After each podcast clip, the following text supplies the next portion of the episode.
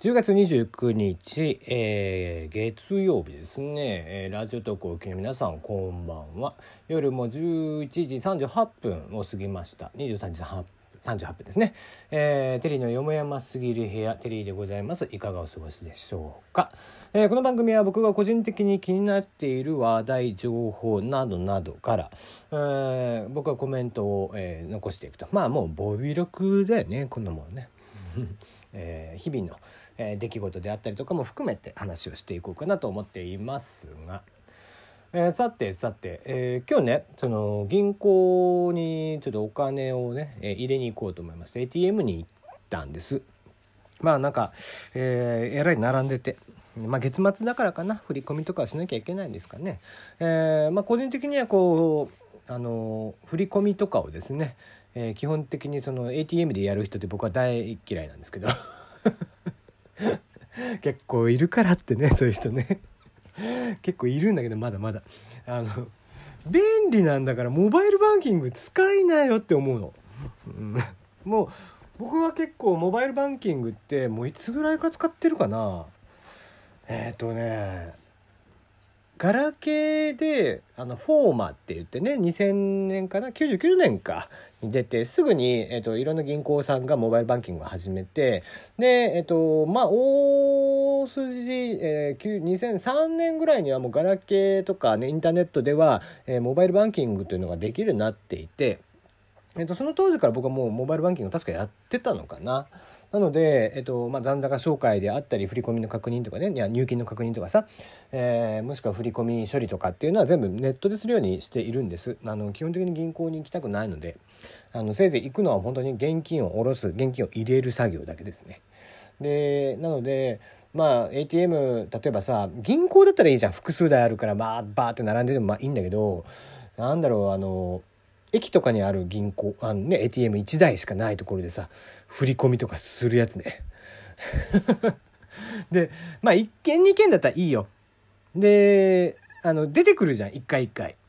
あの振り込み終わりましたとかさ、えー、下ろし終わりましたっつって出てくるでしょ？それさ3回も4回もやってるやつあれなんかね。うん。とりあえずさ並び直せばいいじゃん。いくらなんでも。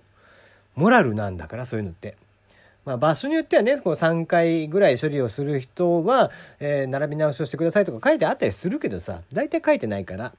で、まあ書いてあってもみんなしないわけでそんなこと。うん。違う違う、俺、モバイルバンキングの話をしたかったわけじゃない。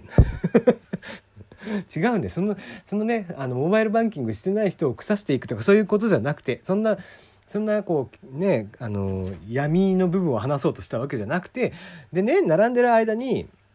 あのお母さんがねえー、処理をしてる、えー、親子連れがいて、お母さんと、あれ、いくつぐらいかな ?3 歳ぐらいの男の子かな？うん、もう膝ぐらい、膝ちょっと上ぐらいのね、えー、まだ身長がそれぐらいの男の子がですね、必死にもう、必死に、ママ見してってずっと言ってんの。何回も 何回も言ってんの。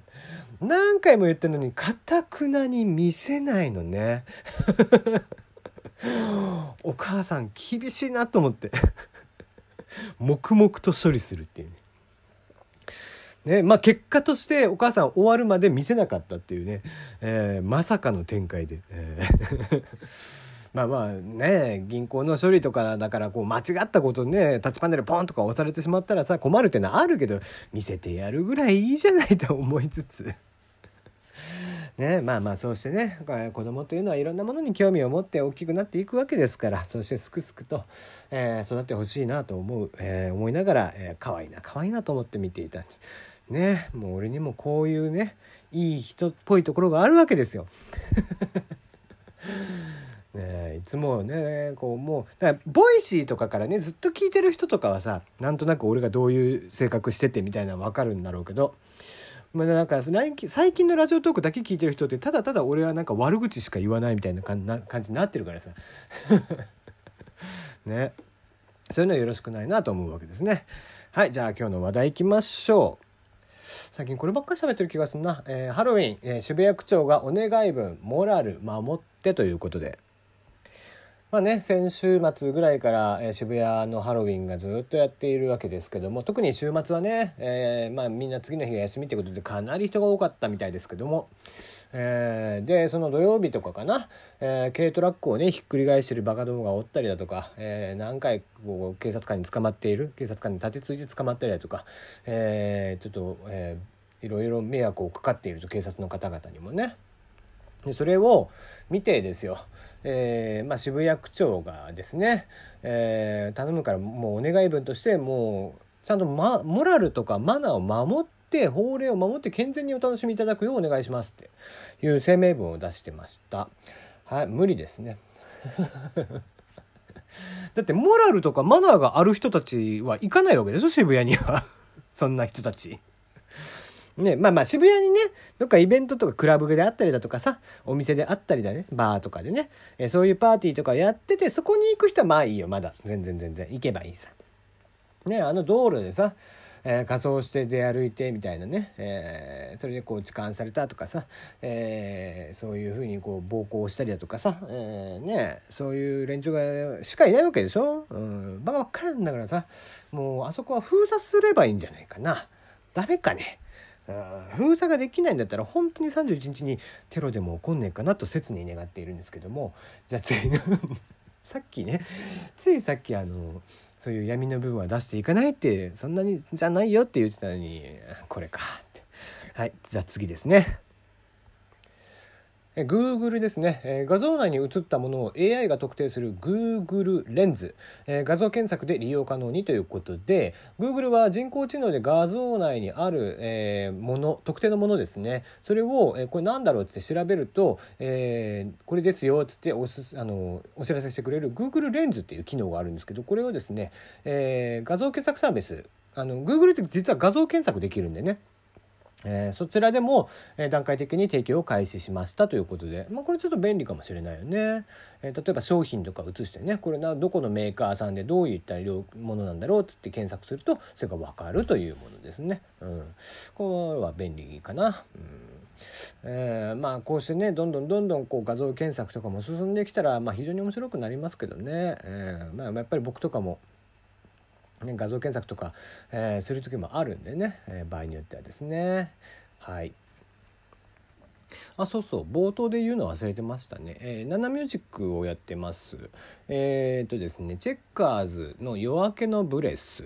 えー、これはですね最近あの木梨憲武さんあのトンネルのですね10月から、えっと、木梨の会といって TBS 朝6時からあのラジオをやってるんですけども、えー、先週今週エンディングでですねあの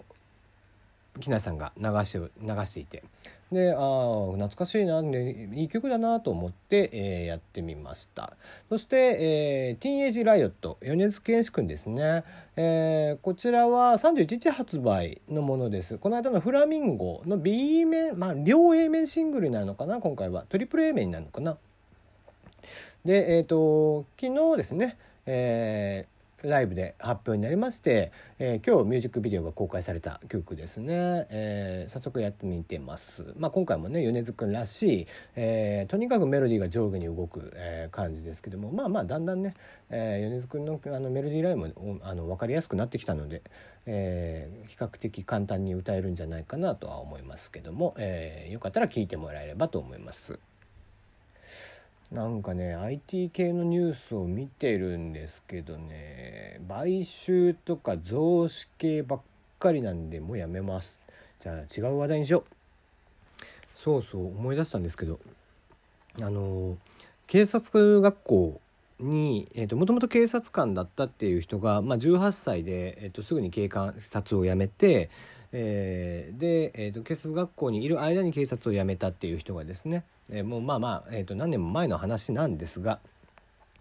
えー、その時のですね様子をブログにした記事というか、まあ、ブログがですね、えー、上がってるんですがハテナブログかな、えーまあ、どうやら検察官と、えー、検索してもですね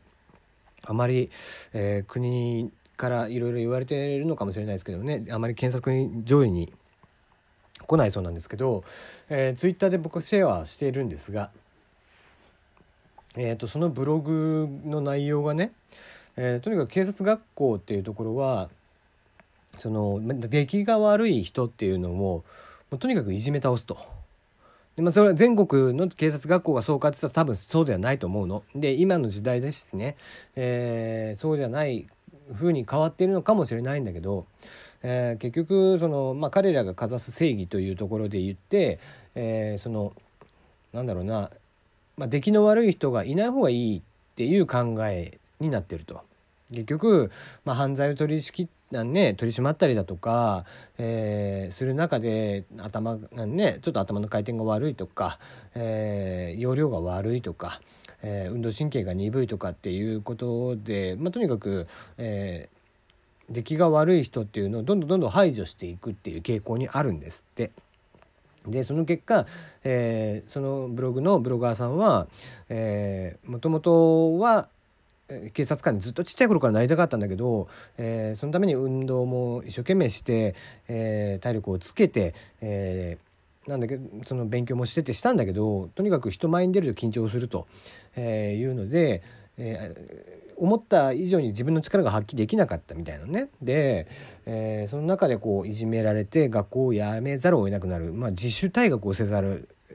あのしなきゃいけなくなっちゃう、まあ、そこまで追い詰められるの。とにかくお前バカだバカだと。えー、で連帯責任っていうのがあって本当は土日は自由行動ができるはずなのにお前らのところは、えー、とにかくお前みたいなやつがいるから、えー、罰として土日も外出は禁止みたいになっちゃってなんかねもうちょっと吐きそうになるぐらいの内容ですけどあ警察学校ってこうなんだなってこれがいいのか悪いのかがちょっと分かんなくて。うんなんだろうな。その警察官になるということのね、えー、重要さっていうところも踏まえて、えー、描かれてるとは思うんですけどもちょっとその辺りはね是非ブログをちょっと見ていただけたらなと思います。またちょっと明日この辺りは話をしようかなと思います。